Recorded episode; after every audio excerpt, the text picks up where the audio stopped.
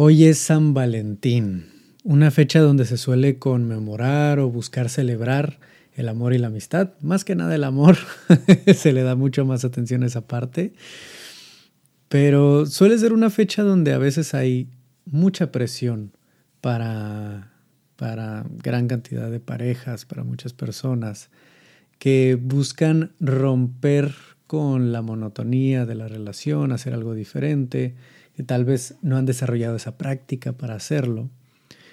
Y se vuelve a veces una situación donde las cosas se hacen muy en automático, ¿no? Una fecha donde se cae en lo mismo de siempre, llevar a cenar, eh, algún regalo que siempre damos en esas fechas, en lugar de realmente traer a, a la conversación, a la relación, una forma más consciente de hacer las cosas, una propuesta diferente, una forma distinta o incómoda incluso a veces de abordar la relación y de realmente llevarla a crecer. Por eso lo que quiero hacer hoy es compartirles sobre cinco libros que en mi situación personal, en mi caso personal, me han ayudado muchísimo en poder encontrar estas formas de abordar la relación desde diferentes puntos de vista, desde diferentes perspectivas, tanto para conectar con la otra persona mejor como para entenderme mejor a mí mismo. Creo que esto es de lo más importante, es la habilidad o la herramienta más importante que necesitamos en una relación, la disposición de seguir aprendiendo. Si nos quedamos en lo mismo, en cada San Valentín, en cada aniversario, en cada eh, caso especial buscar las mismas cosas, muchas veces eso es lo que nos lleva a que la relación se vaya deteriorando y apagando. Cuando si lo hacemos conscientemente, a través de ir aprendiendo más de nosotros y de nuestra pareja, podemos ir encontrando nuevas y nuevas y nuevas formas, formas más creativas e innovadoras de abordar y conocer a la otra persona.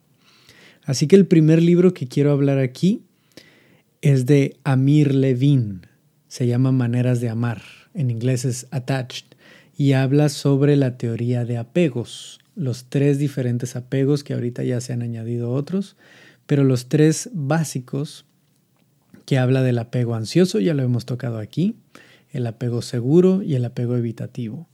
El que podamos conocer de una mejor manera cómo es que nosotros nos relacionamos, desde qué tipo de apego, porque siendo humanos y siendo seres sociales y seres que buscan esa validación de otros seres por naturaleza, por otros, por sus compañeros, por sus pares, por su comunidad, siempre va a haber algún tipo de apego y depende de cómo crezcamos en nuestra familia de origen y nuestro entorno, se va a desarrollar un tipo de apego que se puede trabajar, pero la mayoría de nosotros tenemos uno base.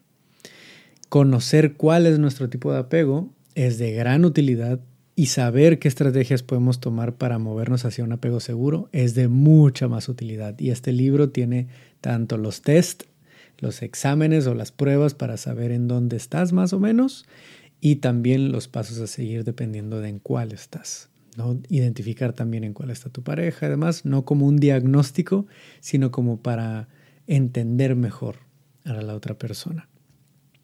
El segundo que les quiero compartir es el de cinco lenguajes del amor, los cinco lenguajes del amor de Gary Chapman. Nada más quiero confirmar aquí, sí, Gary Chapman es quien escribe los cinco lenguajes del amor, que habla en un súper resumen aquí de cinco diferentes maneras en que nosotros podemos tanto comunicar como entender el amor.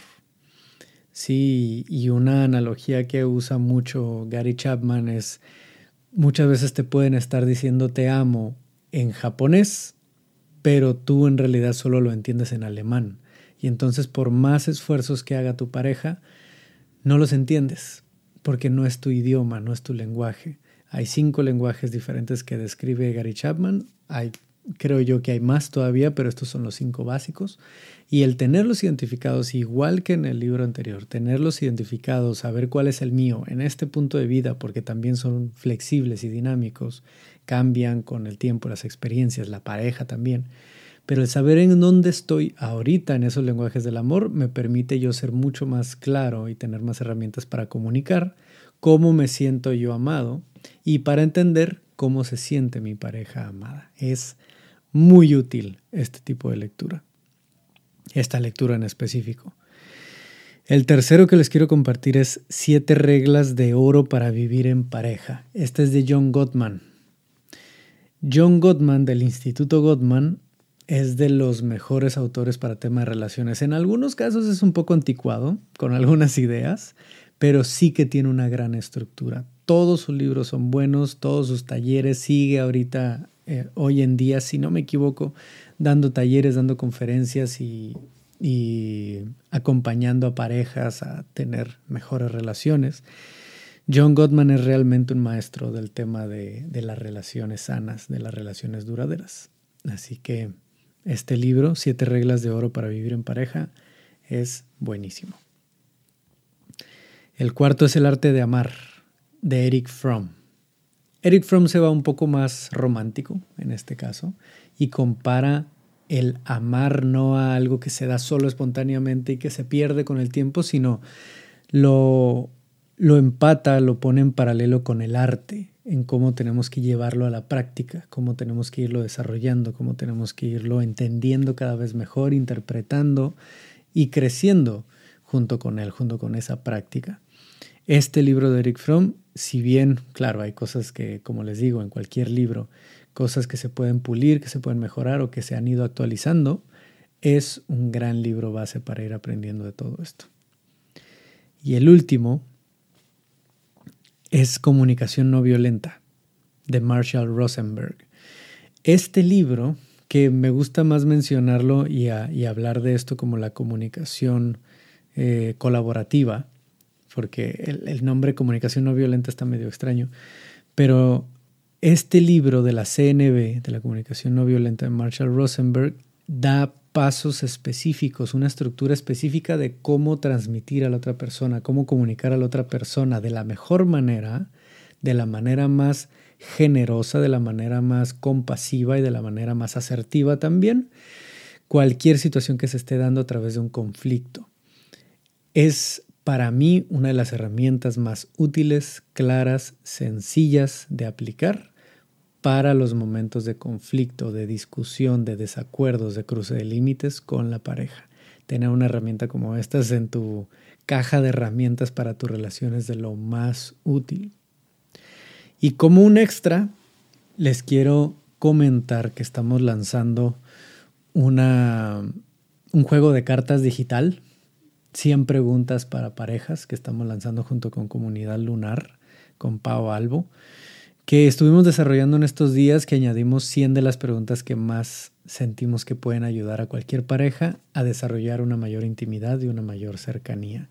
Así que, aparte de estos cinco libros grandiosos que les recomiendo ampliamente, les dejo aquí en en las notas, en la descripción, el enlace para poder descargar estas 100 preguntas, este juego de cartas digitales para que lo puedan usar con su pareja, para que lo puedas usar con esa persona con quien estás saliendo, ya sea tu novia, tu novio, tu esposa, tu esposo, tu formato que sea. Inserta aquí el formato de relación que tengas ahorita, que sea una persona importante para ti, una persona a quien quieres conocer mejor este juego puede ayudar muchísimo. Es justamente para eso, para que puedan conocerse mejor a través de preguntas tanto profundas como divertidas, siempre a través de esa curiosidad.